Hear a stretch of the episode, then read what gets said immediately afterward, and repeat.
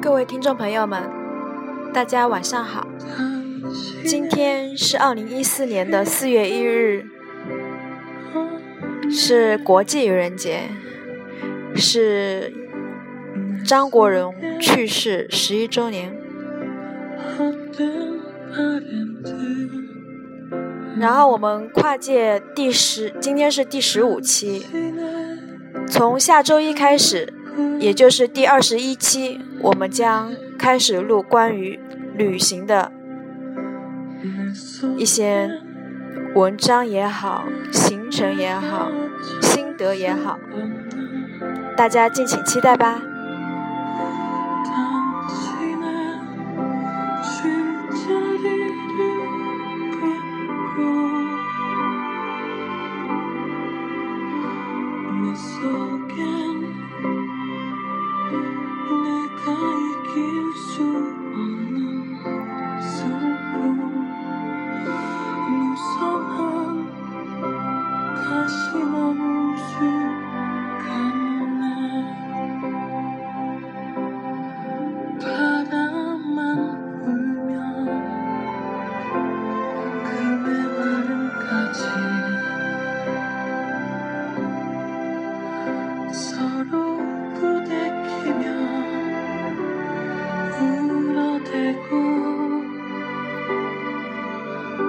我们大家都听说过情商啦、智商，然后有没有听说过财商呢？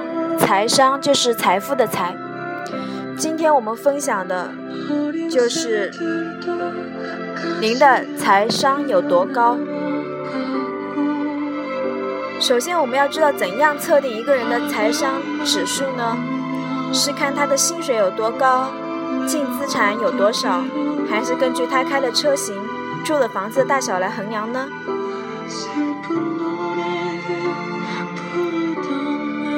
很多年后，在蚂蚁安迪是否是天才的天才的讨论很久以后，我问富爸爸：“财商是什么？”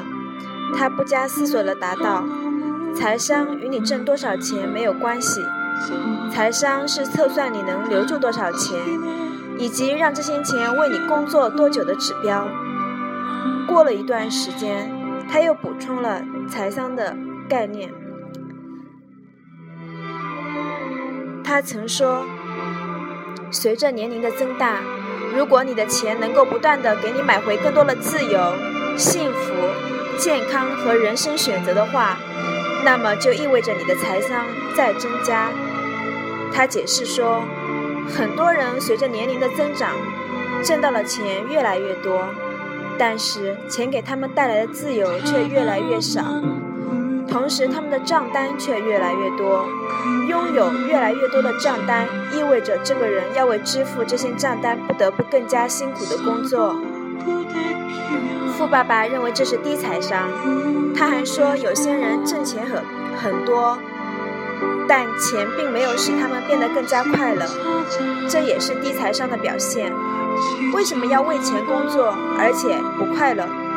他说：“如果你必须为钱去工作，那么应该找一份使自己感到快乐的工作，这才是财务智慧。”关于健康，富爸爸说：“太多人为钱拼命工作，并在这一过程中慢性自杀。为什么辛勤工作反而会牺牲家庭与个人的精神和生理健康呢？”这是因为人们不具备财务智慧。他还说，没有突然发作的心脏病，心脏病发作和其他疾病如癌症一样，都是慢慢生成的。多数疾病是由于长期缺乏锻炼、营养不良和生活不快乐造成的。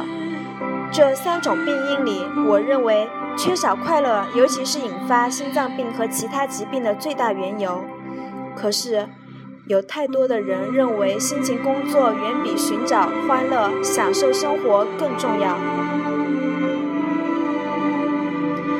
关于人生选择，富爸爸是这样说的：“我知道坐飞机的头等舱和坐经济舱的人同时到达目的地，这不是我要讨论的问题。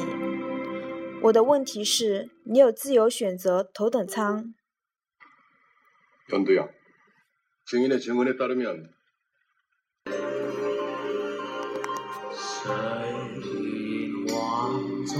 我的问题是，你有自由选择坐头等舱还是经济舱的能力吗？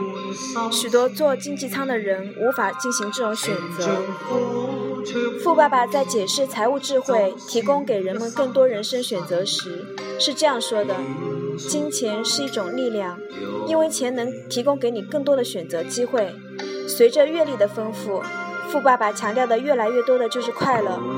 当他临近生命的尽头时，他拥有的金钱比他以前梦想的还多，但他反复强调的是，金钱不能使你快乐。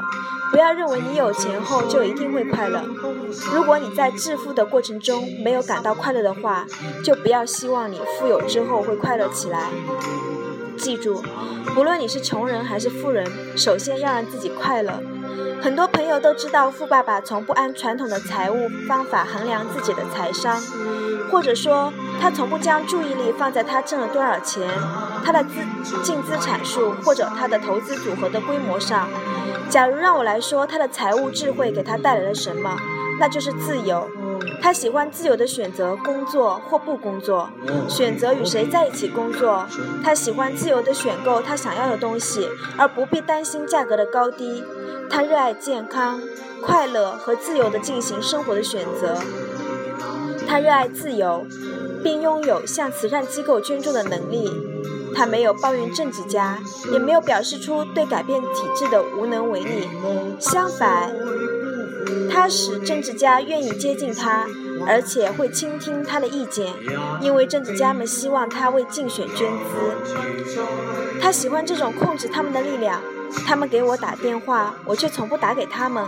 每个政治家都想要穷人的选票，但。却从不听他们的心声，原因是他们支付不起，这是个悲剧。他说：“富爸爸最喜欢的还是金钱带给他的空闲时间。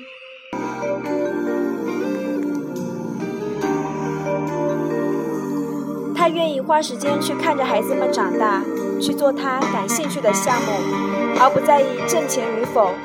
所以，富爸爸用时间而不是用金钱来衡量他的财商。”他的晚年是最快乐的，因为他的大部分时间都被用来花钱，而不是存钱。似乎作为一名慈善家，把钱捐出去，与他作为一个资本家挣钱是同样重要，甚至是更加快乐的事情。他富裕、快乐、慷慨地生活着。更为重要的是，他的生活毫无拘束，自由自在。这就是他衡量财商的标准。好啦，文章就到这里。我突然觉得我是一个非常非常富有的人，因为我现在很快乐，我很自由。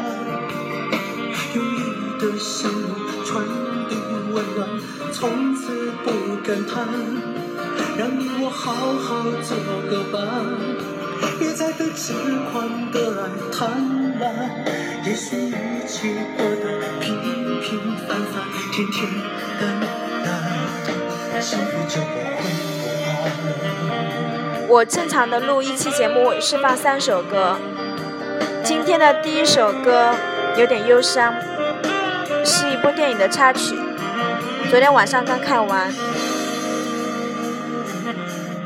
后面两首都是已逝去的张国荣的两首歌，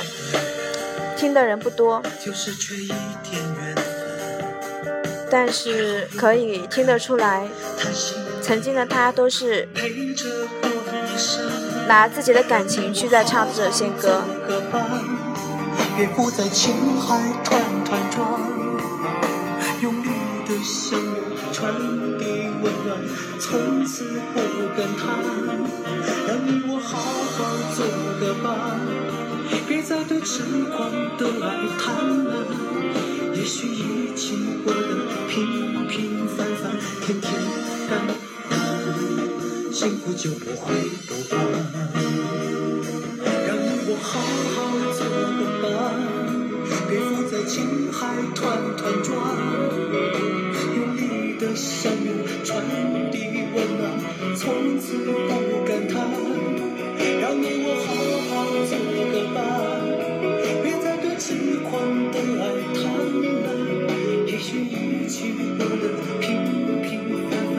凡，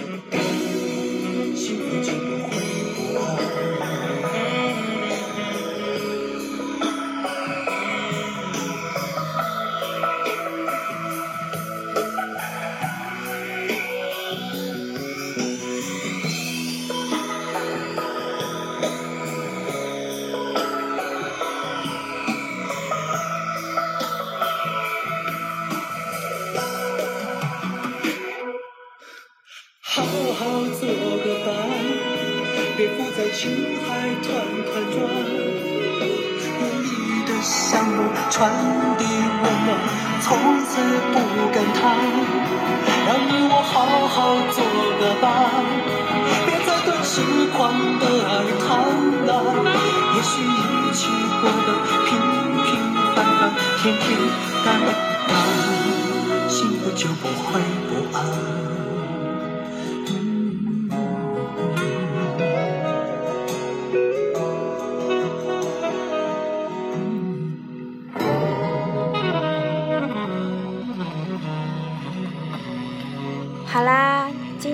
了跟大家说晚安的时间喽，早点睡吧，晚安。